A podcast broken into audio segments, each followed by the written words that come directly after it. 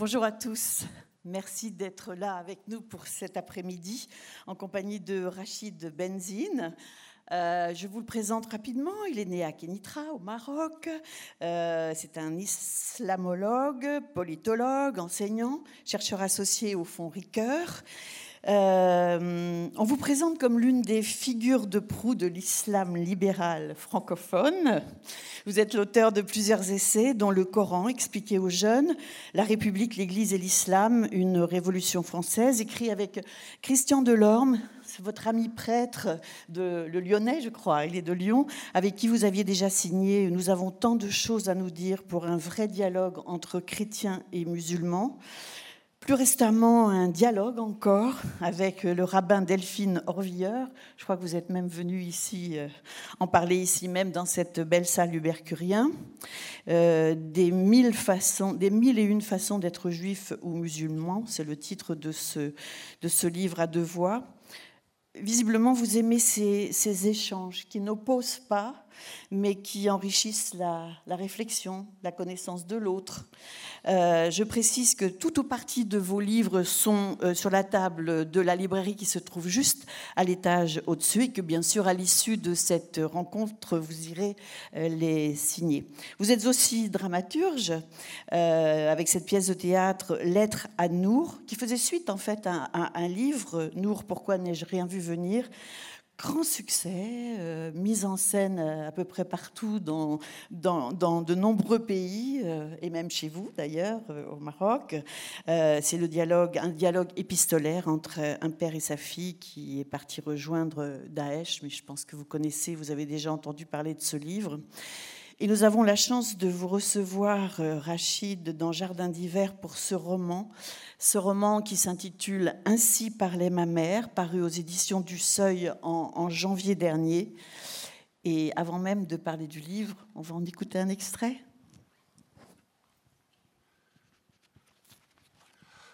Bonjour à tous et à toutes. Et comme vous avez pu le constater, je ne suis pas Frédéric Becbédé.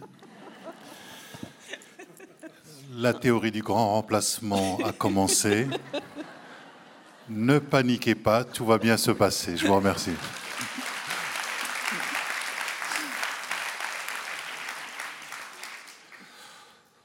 Vous vous demandez sans doute ce que je fais dans la chambre de ma mère. Moi, le professeur de lettres de l'Université catholique de Louvain, qui n'a jamais trouvé à se marier, attendant un livre à la main le réveil possible de sa génitrice une maman fatiguée, lassée, ravinée par la vie et ses aléas.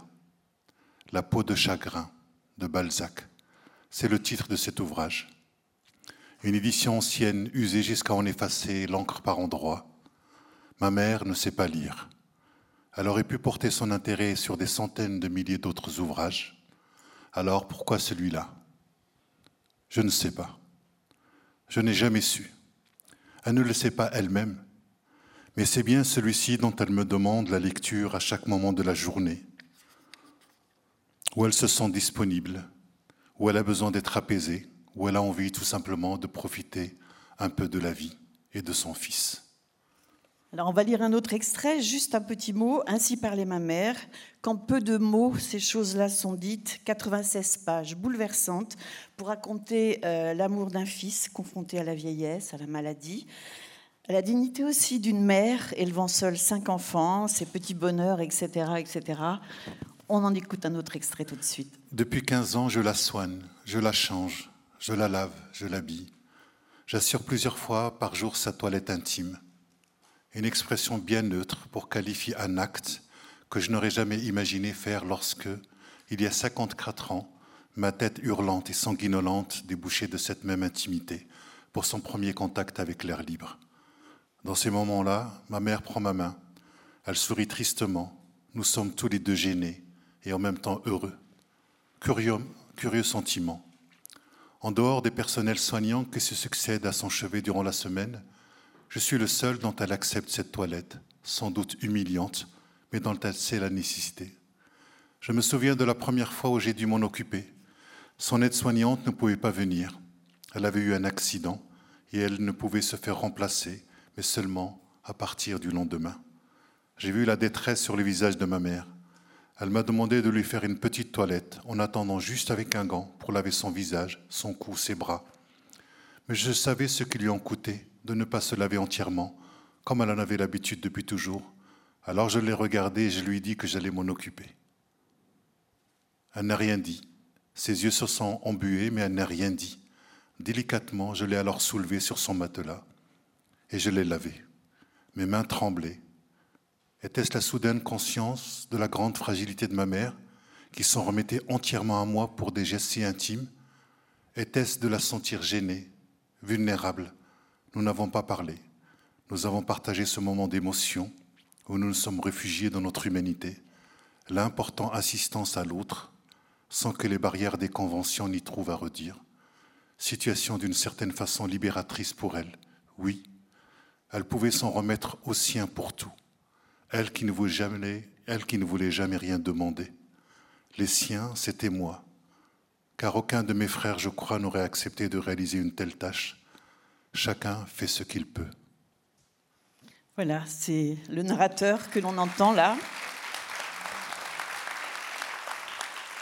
Le dernier de la fratrie, célibataire, qui, s'occupe de sa mère depuis, euh, depuis 15 ans. Qu'est-ce qui vous a amené à, vous intéresser à, ces, relations euh, si intimes entre une mère et un fils? Bah, Tout, d'abord, moi je suis issu d'une génération où on voit d'abord les parents vieillir, les parents de la première génération de, l'immigration, et se pose la question qui normalement doit traverser chacun de nous, quand les choses se passent euh, normalement, c'est que nos parents vieillissent et qu'un jour, il faudra prendre soin d'eux comme ils ont pu prendre soin de nous, puis qu'un jour, nous serons tous orphelins. Ce fils qui a 54 ans, qui est professeur de littérature, découvre finalement qu'il ne sait pas grand-chose de cette mère qui a été très invisible. Et donc, en s'occupant de sa mère et avec cette lecture de, Balzac chaque soir, il parle de lui, il parle de, sa mère, et il découvre plein, plein de choses sur sa mère, et il se pose la question, est-ce que finalement je me suis intéressé à elle? Et cette femme qui a été discrète toute sa vie, qui d'abord euh, la question de la bienveillance, à la fois de ses enfants et, de ses voisins, et, et, puis voit un peu la violence qu'a pu vivre sa mère à travers, je dirais, l'exil extérieur venant du Maroc jusqu'à la société belge où, se passe ce texte-là, mais aussi un exil intérieur quand on ne maîtrise pas les mots, quand on ne maîtrise pas le langage, quand on ne maîtrise pas le référentiel. Et donc il y a cette double violence qui est quelque chose qui n'est pas facile. Qu'est-ce qui vous a fait choisir euh, pour, euh, pour, euh, pour ce, personnage le, cet amour inconditionnel pour le livre de Balzac faute de chagrin? Bah, C'est-à-dire qu'en en fait, il est professeur de littérature, donc il a essayé d'initier sa mère à la littérature et à beaucoup de, choses. Et cette mère a appris le français grâce à Peau de chagrin, dont elle connaît les passages par cœur, elle connaît le texte par cœur. Et même quand il s'amuse à, je dirais, à couper certains passages, elle lui rappelle. Elle lui rappelle les passages. Et donc, il y a, une véritable exégèse là-dessus, mais je trouvais que euh, la vie de cette femme, qui, est une vie qui a été mésestimée, une vie invisible, une vie empêchée, euh, entre en écho avec le personnage de, Balzac, puisque Balzac, en tout cas dans ce livre, c'est vraiment la question entre le désir et la longévité et la vie empêchée. Et je trouvais ça très intéressant de savoir comment on peut habiter un monde commun, puisque lui, il a, fait des études, donc c'est-à-dire qu'il a quitté le lieu qu'il a vu grandir, et comment, euh, comment trouver un monde commun entre ses parents et soi, lorsque soi-même on a été ce transfuse social et, culturel. Et, la littérature, et on le verra peut-être plus tard, la chanson populaire pour sa mère ont été des éléments pour pouvoir, épouser le pays d'accueil et en même temps euh, partager un, imaginaire avec ses propres enfants. Donc cette, cette mère est, illettrée, elle parle très très mal le français avec un, fort accent, euh, dont ses cinq enfants s'amusent d'ailleurs euh, beaucoup au, départ. Au, départ, ça les amuse et euh, le narrateur euh, ne s'amuse plus lorsque sa mère vient à l'école, ne maîtrisant pas la langue, avec son fort accent, il essaie de dire quelques mots, et puis d'un seul coup, il a honte. Il a honte de sa mère, honte d'être des, des, étrangers. C'est-à-dire il y a un événement qui, qui se passe là, Et en revisitant la vie de sa mère, euh, au moment, parce qu'elle a 93 ans, lui 54 ans, il a honte d'avoir eu honte. Ah oui, vous écrivez Ma lecture scolaire naissante développait chez moi un inconscient mais bien réel mépris de classe qui me souille encore et dont j'ai définitivement honte.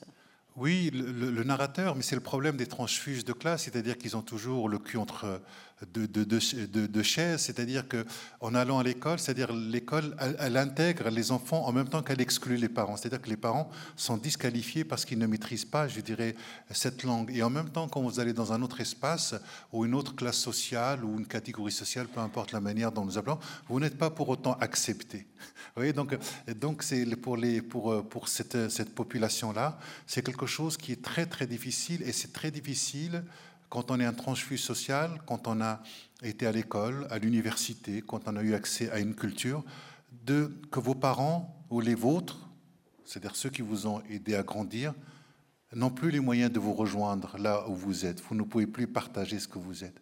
Et ça, c'est une, je dirais, c'est une souffrance qui, qui peut être terrible. Donc, du coup, qu'est-ce qu'on peut, qu'est-ce qu'on peut partager? Alors, on peut partager l'affect, on peut partager beaucoup de choses, mais il y a tout un pan de notre être qu'on ne peut plus partager parce que en face, le, référentiel, je dirais, n'est pas là.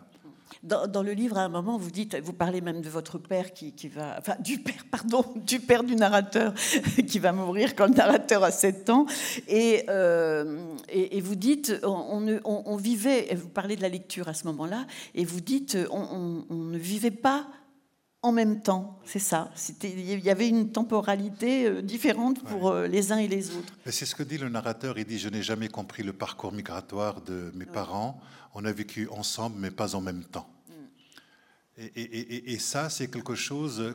En même temps, c'est comment habiter un espace commun. C'est ça la chose la, la, plus difficile, puisque lui, justement, très vite, il va être happé par l'école, par ses études, parce qu'il est brillant, euh, et il finira professeur de littérature. Et donc, quelque part, il, trouve qu'il n'a pas suffisamment habité un espace commun. Et donc, cette mère euh, va le chercher, finalement. Elle va sur son propre terrain de la littérature.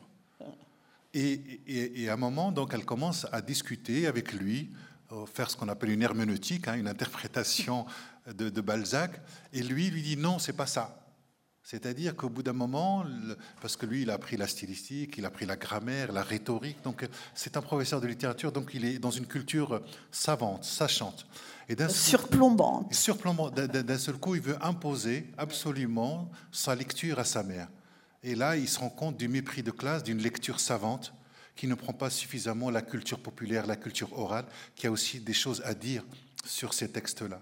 Et cette mère, elle a, elle a une richesse, la sagesse pratique au sens de Paul Ricoeur, mais elle a aussi une, connaissance fine de la psychologie humaine. Et d'un seul coup, lui, il, euh, quand il dit la petite paysanne qu'elle est, et d'un seul coup, il se rend compte qu'il est porteur de, je dirais, de ce mépris de, de langage qu'il a, mais sans s'en rendre compte. Et d'un seul coup, il y a tout ce travail qui se déconstruit parce qu'il découvre véritablement qui est sa mère, parce que il va, ce narrateur va prêter la voix à cette mère euh, qui a été privé de, je dirais, de voix et, et euh, il y a plein de choses. Mais il y a des choses très, très rigolotes. Ah oui, alors je voulais justement y venir parce que sinon ça peut paraître comme ça un petit peu triste. Par exemple, quand le narrateur raconte qu'il a appris à lire par l'arrière-train.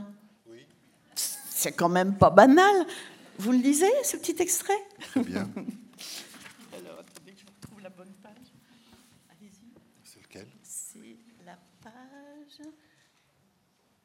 13.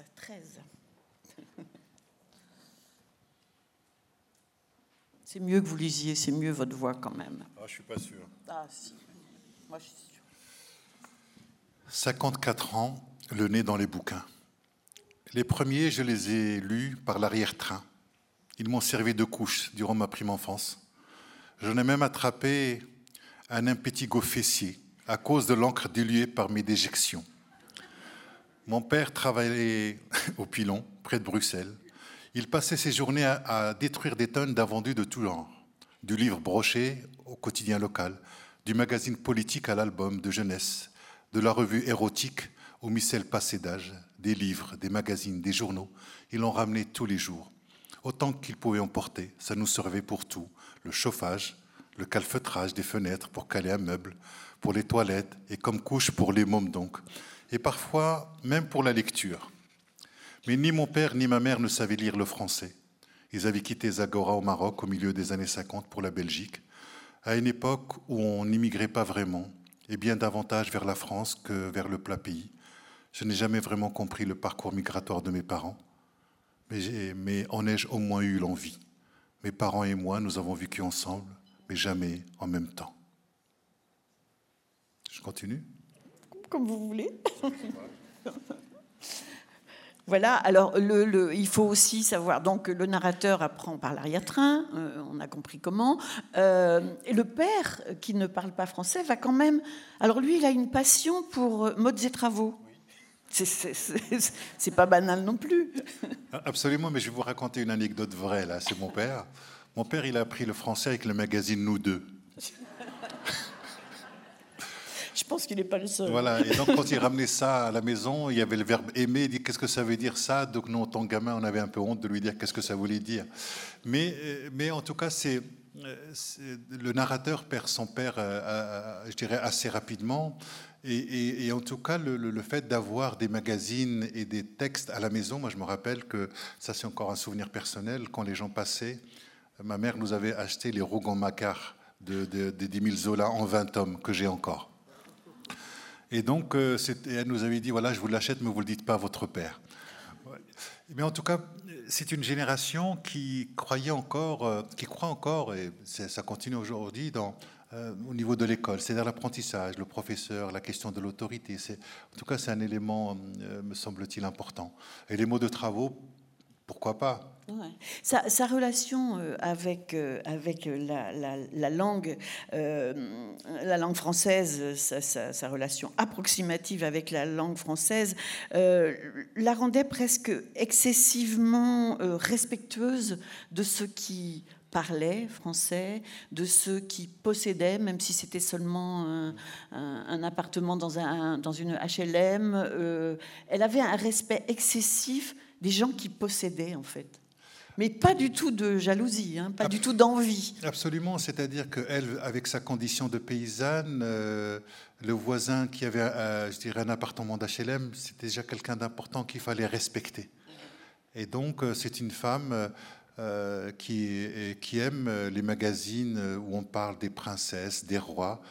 Et, et, chaque... point de vue, oui, point, de vue image du monde. Plein, plein les, ce qui peut nous paraître euh, un peu, pour nous, parfois un peu ridicule, mais c'est aussi le mépris de la culture populaire. Voilà, on sent quand même que dans, dans, ce livre, vous voulez aussi réhabiliter cette culture populaire qui mm. peut apporter beaucoup contrairement à ce que, ce que l'on imagine. Euh, Absolument, c'est-à-dire, c'est-à-dire qu'en tout cas, ce texte-là, qui est à la fois une lettre d'amour d'un fils à sa mère, mais c'est aussi une lettre d'amour à la littérature, et en même temps à la chanson populaire, c'est une mère qui chaque samedi soir, euh, les gamins vont, vont trouver euh, quels sont les chanteurs qui vont passer le samedi soir. Donc ils trouvent les paroles, le disque, et lui. Euh, à la télévision. Hein. il faut dire que la, télévision est entrée dans la maison et que le moment de, de, de, la soirée de variété, c'est un moment très important. Très, très pour, important pour, elle. pour la mère du narrateur. Et elle est, amoureusement, elle est amoureuse secrètement de, de Sacha Distel. Et, et, pour elle, Sacha Distel, c'est vraiment. Euh, il est assez incroyable. Elle connaît ses chansons par cœur. Euh, Vous aussi? Bah, je, connais des, en tout cas des éléments par cœur. En tout cas, il y a cette chanson, Quand elle va mal, euh, son, le narrateur lui fredonne le refrain et ça s'appelle La vieille dame. Et, quand il lui fredonne le refrain, on voit d'un seul coup le sourire et la gaieté qui reviennent, la vie qui revient à travers son visage. Et, c'est une chanson qui dit Quand on est vieux, on a besoin de ses enfants pour finir le chemin. Et je crois que ça, c'est un élément important parce que ça, ça relève aussi de ce que j'appelle la gratitude. La gratitude, savoir dire merci. Savoir dire merci aux gens qui nous ont portés, aux gens qui, qui nous ont aidés à grandir. C'est l'idée de prendre soin au sens de, de l'estime, je dirais, de l'autre et comment parfois on est amené à devenir parent de ses propres parents. Et, ce que raconte le narrateur, c'est que cette mère n'a jamais fait, je dirais, n'a jamais parlé de ses chagrins, comme si elle ne voulait pas, euh, je dirais, que ses enfants puissent porter, je dirais, ces souffrances-là. Et il y a une très belle citation, en tout cas que moi j'aime beaucoup, de Marcel Pagnol, que j'ai mis dans le texte. Euh, dans le château de ma mère, il dit Telle est la vie des hommes, quelques joies très vite effacées par d'inoubliables chagrins, il n'est pas nécessaire de le dire aux enfants. Et cette question de la souffrance, moi, elle m'intéresse aujourd'hui parce que je vois de plus en plus de personnes qui font de leur souffrance une identité. Et, cette femme-là, elle subit des humiliations. Je raconte à deux moments la question de l'humiliation. Euh, la question de l'humiliation est un élément en tout cas fondamental sur lequel je travaille depuis un certain nombre d'années. À travers l'être à sur les djihadistes, la question de l'humiliation elle est fondamentale puisque dans, dans L'être à Nour, c'est un échange épistolaire entre un père et sa fille. Le père est philosophe, sa fille, qui euh, fait des études de philosophie, décide un jour de rejoindre l'État islamique et de là-bas. Il y a une correspondance entre deux, deux ans et elle lui dit euh, sur l'État islamique, à un moment, elle dit Les pères de notre État sont nés de la torture et des humiliations subies dans les prisons américaines en Irak. On peut réparer une injustice, mais on ne guérit pas d'une humiliation. Et, moi, ce qui m'intéressait, c'est comment, notamment cette première génération, avec, euh, je dirais, euh, tout le manque qu'elle a pu avoir de la langue, euh, parfois le, mépris, parfois l'humiliation, comment elle a réussi à transcender toutes ces souffrances-là, je dirais, au service de, de, leurs enfants. Et comment aujourd'hui une jeune génération reprend les souffrances de leurs parents pour se venger, parce que quelque part, il y a quelque chose à travers le récit, à travers ce que Paul Ricard appelle l'identité narrative d'une nation, euh, l'identité, la manière dont une nation se raconte, euh, la question de la reconnaissance. Pour moi, elle est fondamentale parce qu'il y a un lien très fort entre le récit, la reconnaissance, l'appartenance et la participation. Et donc, à travers, en tout cas, ainsi parlait ma mère, c'est une manière, en tout cas, de reconnaître, au sens de gratitude et au sens de dire merci, et, c'est important, je dirais, de pouvoir euh, mettre toutes ces histoires-là en récit.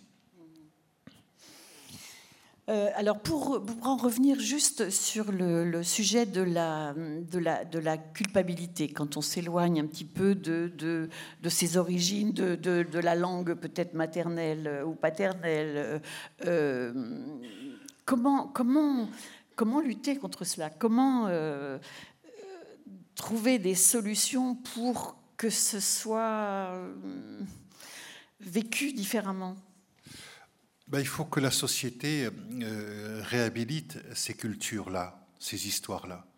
Et tant que euh, ce qu'on pourrait appeler la mémoire monumentale d'un pays n'intègre pas la mémoire affective et familiale, je dirais, de, cette population, il est très difficile de se sentir bien au sens d'identification. Pierre Nora avait écrit Les lieux de mémoire qui ont constitué la société française. La question que l'on peut se poser, c'est quels sont aujourd'hui les lieux d'identification qui permettent à l'ensemble de la population française de pouvoir s'identifier. J'ai l'habitude, en tout cas, de mettre en avant cette, cette, phrase qui dit que la France se voit comme un tableau de Renoir alors qu'elle a la gueule d'un Picasso. Et... Belle image. Et, ben, et ben justement, c'est Picasso, c'est toute cette diversité. Je voudrais simplement vous raconter une anecdote. Euh, il y a quelque temps, j'étais parti en Norvège, en Norvège pour accompagner une, comédienne qui s'appelle Hiyama Bass, qu'on trouve qui, qui, a joué dans Le Citronnier et dans d'autres films. Et euh, on a passé une semaine ensemble, et pendant une semaine ensemble, on cherchait des Noirs, des Arabes, des Asiatiques, et on n'en trouvait pas beaucoup en Norvège. Et ensuite, quand je suis rentré, j'ai été à la gare du Nord, terminus. J'ai pris un café là-bas, et je me suis dit, ouf, on a de la chance d'avoir cette diversité-là en France. Voilà. Et c'est une question de reconnaissance parce que les êtres humains, fondamentalement, qu'est-ce qu'ils cherchent? C'est être reconnus. Être reconnus dans leur capacité à dire, à faire, à s'imputer une responsabilité. Mais que si les êtres humains euh, ne sont, niés dans leur capacité, c'est-à-dire que je dis souvent que la justice sociale, c'est pas simplement un partage économique et social, c'est développer encourager, et encourager les capacités de chacun, des capacités qui sont mésestimées, des capacités qui sont niées, autrement dit, à devenir sujet. Et c'est ça la vulnérabilité. La vulnérabilité, c'est pas la fragilité, la vulnérabilité, ce sont des capacités empêchées. Donc comment aider chacun à grandir? Et je crois que la question du récit, la question de l'estime de soi, elle, est fondamentale. Et si on n'est pas capable d'entendre ce besoin de reconnaissance, je dirais, euh, que nous voyons à travers les gilets jaunes, que nous, que nous voyons à travers les souffrances des uns et des autres. Je reviens de Maubeuge et je peux vous dire que les souffrances là-bas sont terribles. Ce n'est pas une question de laïcité d'islam, puisque je suis plutôt, en tout cas sur, mes travaux, sur ces, questions-là, mais c'est d'autres souffrances qui ne trouvent pas la narration et qui ne trouvent pas la, capacité d'être, euh, je dirais, écouté et reconnu, et surtout euh, cette capacité, à, je dirais, à se, se relever. Moi, je suis assez surpris comment aujourd'hui il y a des concurrences victimaires de part et d'autre. C'est-à-dire que les gens, étant donné qu'ils ont fait leur souffrance des identités, bah c'est l'identité qui souffre le plus. Donc il y, a, des palmes de la victimisation. Donc on entre dans des concurrences victimaires, euh, des groupes euh, luttant les uns contre les autres pour que l'État les reconnaisse. Vous voyez, donc on est vraiment dans, ça. Et je pense que la, question du récit, le récit intergénérationnel est peut-être, pour moi en tout cas, un lieu où, peut se réécrire cette histoire dont nous avons absolument besoin de la réécrire ensemble. Et hum, après avoir écrit, on, s'échappe un petit peu de, ce, livre-là, mais tout, est dans tout, je crois. Euh, dans Lettre à, à Nour, euh, vous l'avez donc, euh, ça a été mis en scène à plusieurs endroits. Vous avez même, vous aussi, fait des lectures, etc. vous avez donc travaillé avant d'écrire ce livre pendant un an et demi. Vous êtes allé dans les prisons, vous avez rencontré des, des djihadistes, etc. La question que je me posais, c'est une fois que le livre a été édité, une fois que, les spectacles ont été montés. Est-ce que vous avez eu des, réactions de, gens que vous avez rencontrés dans les, prisons, par exemple, et qui peut-être avaient compris quelque chose?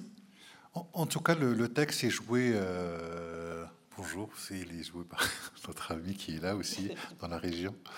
Merci d'être là. Euh, je dirais qu'il est joué en prison, il est joué dans les euh, centres culturels euh, et aussi le théâtre, puisqu'il a été joué par Charles Berlin mmh. d'un côté, Eric Cantona aussi. Et euh, en tout cas, le meilleur débat que j'ai eu, c'était en prison et devant les djihadistes, parce qu'il y a un moment ils se reconnaissent dans, les, dans, dans ce que dit Nour, c'est-à-dire que l'être à Nour n'est pas caricatural, n'est pas, je dirais, manichéen. Et, et donc, ils sont porteurs d'une colère il faut savoir entendre cette colère. Et lorsqu'on arrive à, saisir, grâce à la littérature, quelque chose de, cette colère-là, eh ben, on peut la mettre à distance. Et donc, du coup, elle est reconnue, donc, du coup, on peut en parler. Mais tant que la colère n'est pas reconnue quelque part, tant qu'on n'entend pas ce qu'ils sont en train de nous dire, il est très difficile de pouvoir s'entendre. Et pour moi, que la question du dialogue, elle est en tout cas dans, dans tout ce que j'essaye de faire depuis 25 ans, c'est vraiment cette question du dialogue, mais comment un dialogue peut aussi nous nous inquiéter, comment il peut aussi nous, nous, nous déplacer de là où nous sommes. Dans ce livre, il n'y a pas de colère. Il y, a, mm. il y a surtout beaucoup, beaucoup de tendresse, beaucoup d'amour. Mais ça aussi, c'est un message qu'il faut réussir à faire passer. Euh, vous avez choisi la fiction. Pourquoi? Parce que la fiction, c'est ce que j'appelle une rhétorique du sensible au service du sens. C'est-à-dire que la littérature donne à penser. Moi, je viens plutôt des sciences humaines. C'est plutôt l'idée du, du, du, concept, de l'abstraction. Mais il m'a semblé que, je l'ai vu à travers Lettre à Nour, que aujourd'hui, si on veut faire passer un certain nombre de choses, et notamment humaniser, parce qu'il y a, il y a des déshumanisations à l'œuvre dans nos sociétés, sans s'en rendre compte, il y a des couches de déshumanisation qui fait qu'au bout d'un moment, on est même plus sensible à, des violences symboliques, à des violences, je dirais, physiques, et, que peut-être l'être humain, l'être humain n'est pas qu'un être rationnel, c'est aussi un, être affectif, c'est aussi un être émotionnel, c'est aussi un être euh, qui a besoin de dire qui il est, euh, de, de, de, ra de, raconter des histoires et de se raconter des histoires. Et c'est très important, moi qui travaille sur les textes religieux, les textes religieux sont des grands textes de fiction.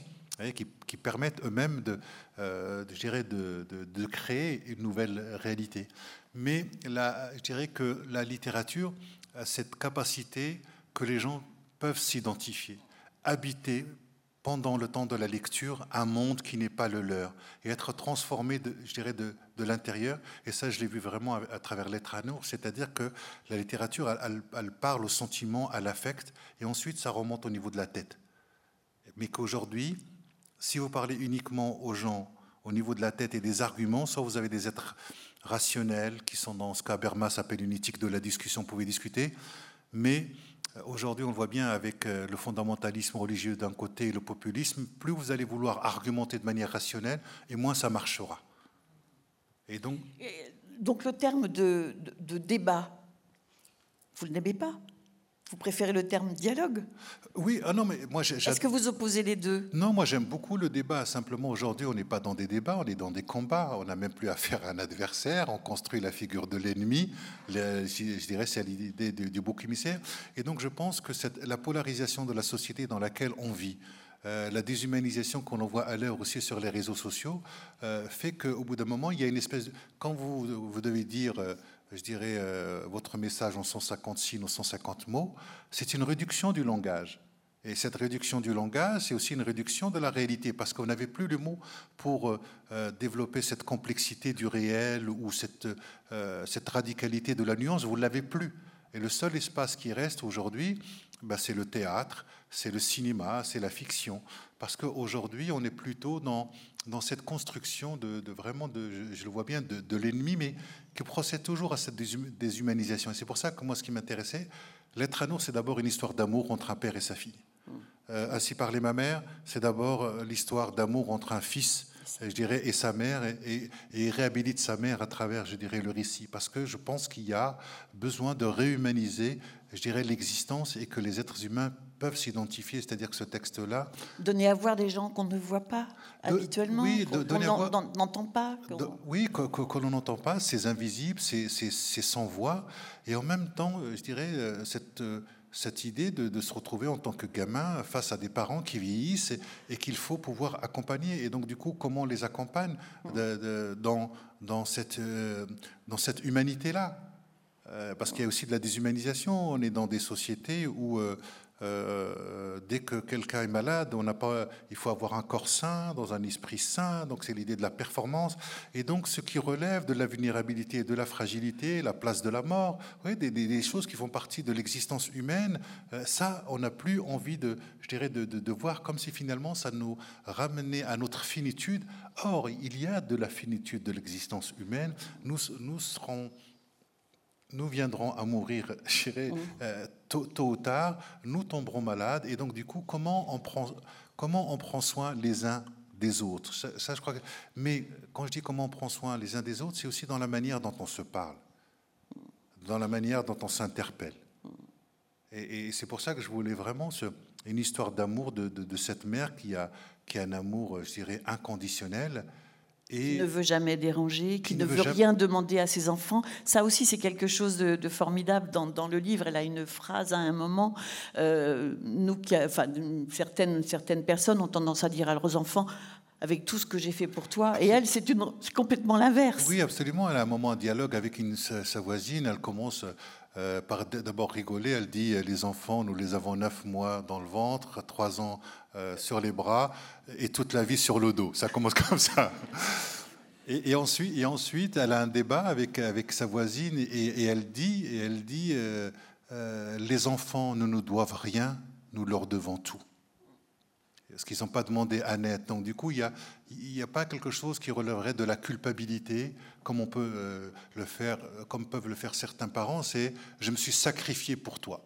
Ah ben, il n'y a pas pire, euh, je dirais, bagage pour commencer l'existence que cette idée du sacrifice. Je me suis sacrifié pour toi. C'est tellement lourd et on se dit, mais on ne sera jamais à la hauteur de ce sacrifice-là. Ce n'est pas un amour qui, qui libère, c'est un amour qui aliène. Mm. Mais ce personnage-là, donc que vous avez inventé, euh, il est né de, de, plusieurs personnes que vous connaissez? Parce que quand vous citez des phrases comme ça, vous n'êtes pas mère, que je sache. Euh, vous êtes peut-être père, je ne sais pas. Euh, quand vous citez des phrases comme ça, je me demande d'où viennent-elles? Comment viennent-elles? Est-ce que, le fait d'avoir écrit un roman, alors nous on peut comprendre, c'est vrai qu'on s'attache aux personnages et puis, euh, on trouve des, relations euh, très fortes avec nos propres vies, quand, un, universitaire comme vous, un chercheur, se met à écrire un roman, est-ce qu'il apprend lui aussi de, cette écriture nouvelle? Il est clair que ça déplace. Il est clair que ça déplace. Euh,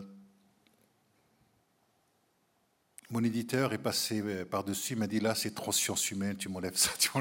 Donc il y, a toujours, il y a toujours un moment où j'ai besoin de, je dirais, de, de, mettre des concepts. C'est quelque chose qui, qui, qui, est très, qui est très difficile, mais, mais, mais on apprend, on apprend. C'est-à-dire que moi, ce qui m'intéresse, c'est comment on peut bouleverser les imaginaires, les représentations. Et je crois que euh, vraiment cette, la, fiction a cette capacité vraiment de, de, nous faire bouger. Euh, et, le problème, c'est qu'aujourd'hui, on est en panne de narratif, euh, on est en panne, je dirais, de, de, récits. Et c'est pour ça que j'avais besoin, en tout cas, de, que, que cet homme-là, de 54 ans, raconte la vie de cette femme. Et cette femme, dans laquelle j'ai mis plusieurs femmes, c'est-à-dire c'est mon voisinage, c'est mes amis, parfois ça peut être, je dirais, ma mère. Euh, le, terme de transfuge, je dirais, de, classe sociale et culturelle, c'est un concept de la philosophie, je dirais, de la sociologie. Donc, c'est-à-dire, tout à l'heure, j'entendais euh, Jeanne, Jeanne Benhammer. Jeanne Benhammer. Jeanne Benhammer qui, qui, parlait, elle, euh, de ce besoin de vide, de, de, laisser venir les choses, et une fois qu'elles viennent, la pensée vient en dernier. Moi, c'est le contraire. C'est le contraire. Moi, j'ai besoin, j'ai besoin de penser les choses conceptuellement. J'ai besoin de penser, voilà, de dire voilà, euh, qu'est-ce que je veux dire, c'est ça. Et ensuite, je trouve le moyen de le dire mais parce que je viens, je dirais, de, de, ce monde-là. Donc je fais une intrusion. Euh, dans en tout cas, continuez, continuez cette intrusion dans le, dans, dans le, dans le roman, c'est vraiment très important. Je ne sais pas si vous avez une question à poser. Euh, je voudrais qu'on revienne avant, avant, avant la fin sur un petit, un petit extrait. Non, pas de questions spécialement Si euh, Je ne sais pas s'il y a quelqu'un pour donner le micro. Attendez, sinon je, je vous le passe. Il est au téléphone, je vous le passe. Moi, je voulais savoir, c'était quoi votre moteur pour euh, dépasser comme ça les classes sociales? Parce que vous êtes venu à 7 ans en France, je crois. Vous, vous, avez dit que votre père était un érudit au sens classique du terme. Mais euh, on a quand même des représentations, comme vous disiez, vous vous sentiez un peu humilié, tout ça. Et, c'est quoi la force psychologique? C'est cette facilité dans les concepts? C'est euh, je, crois que c'est la question de l'altérité je vais vous dire, mes deux meilleurs amis, mon meilleur ami est prêtre, et j'en ai un autre qui fait de du hip-hop. Voilà, donc euh, producteur de hip-hop. Et je crois qu'en tout cas, ce qui m'intéressait véritablement, c'est toujours cette idée de l'altérité. J'ai écrit plusieurs ouvrages avec le père Christian Delorme, un avec la rabbine Delphine Orviller. Moi, ce qui m'a toujours intéressé, c'était cette idée de la rencontre possible. Et ce que je garde, en tout cas, de la société française, c'est cette capacité à pouvoir rencontrer des êtres qui sont complètement, je dirais, euh, différents. Et moi, quand j'étais à, Trappes, quand j'étais un peu plus jeune, quand j'avais 14 ans, on a créé une association qui s'appelait Sud Secours, dans laquelle est passé Jamel Debbouze ou Marcy. Voilà, ça, on est vraiment de la même génération. Et euh, la, je dirais, ce qui nous avait vraiment surpris, c'est qu'il y avait des adultes qui nous avaient tendu la main, qui nous ont fait confiance. Et je crois qu'à partir du moment où vous trouvez des adultes, au-delà de vos parents à l'extérieur, qui vous font confiance dans, dans ce que vous pouvez dire, c'est-à-dire que notre parole était légitime, nos actions étaient considérées comme légitimes. Et quand vous avez des adultes qui vous trouvent cet espace où vous pouvez vous déployer, il y a quelque chose, un moment où, vous pouvez croire, je dirais, dans la société. C'est comme cette mère qui euh, d'abord est très très joyeuse et, me revient vraiment cette citation de Spinoza pour la qualifier. Spinoza il dit c'est la joie du oui dans la tristesse du fini. Mais c'est un oui à l'existence, c'est un oui à l'espoir, alors qu'en France on commence toujours par non, au oui mais. voilà. Voilà. Est-ce qu'il y a une autre question? Oui, madame, ici. On va pas en prendre beaucoup parce qu'il euh, le, y a un programme chargé. Allez-y. Je me présente, moi je suis une fille issue du monde agricole, l'exode rural. Ma grand-mère a eu 11 enfants et ma mère 7. Et quand je vous écoute, ça fait vraiment penser euh, à leur attitude, leur façon d'être. Vous avez tout à fait raison, madame. Et j'ai ma maman qui est âgée. Mm. Je m'en occupe depuis 9 ans maintenant. Je ne suis pas toute seule. Et je ressens un peu Lisez le livre et vous verrez dans le livre, voilà, vous ferez, vous ferez des, des, comparaisons. C'est extraordinaire. Vrai. Nous sommes d'une autre. Euh, je connais bien le Maroc aussi, mais c'est vrai que ça. Parce qu'on était d'un monde agriculteur qui est devenu ouvrier. Voilà. Merci, madame. Je pense qu'on va, on va, on va, on va s'arrêter là et, simplement, euh, je voudrais qu'on revienne à l'arrivée de la télévision dans, dans cette maison avec les, cinq garçons et, votre mère, dont nous disions tout à l'heure qu'elle parlait. Euh, pas très bien le, français.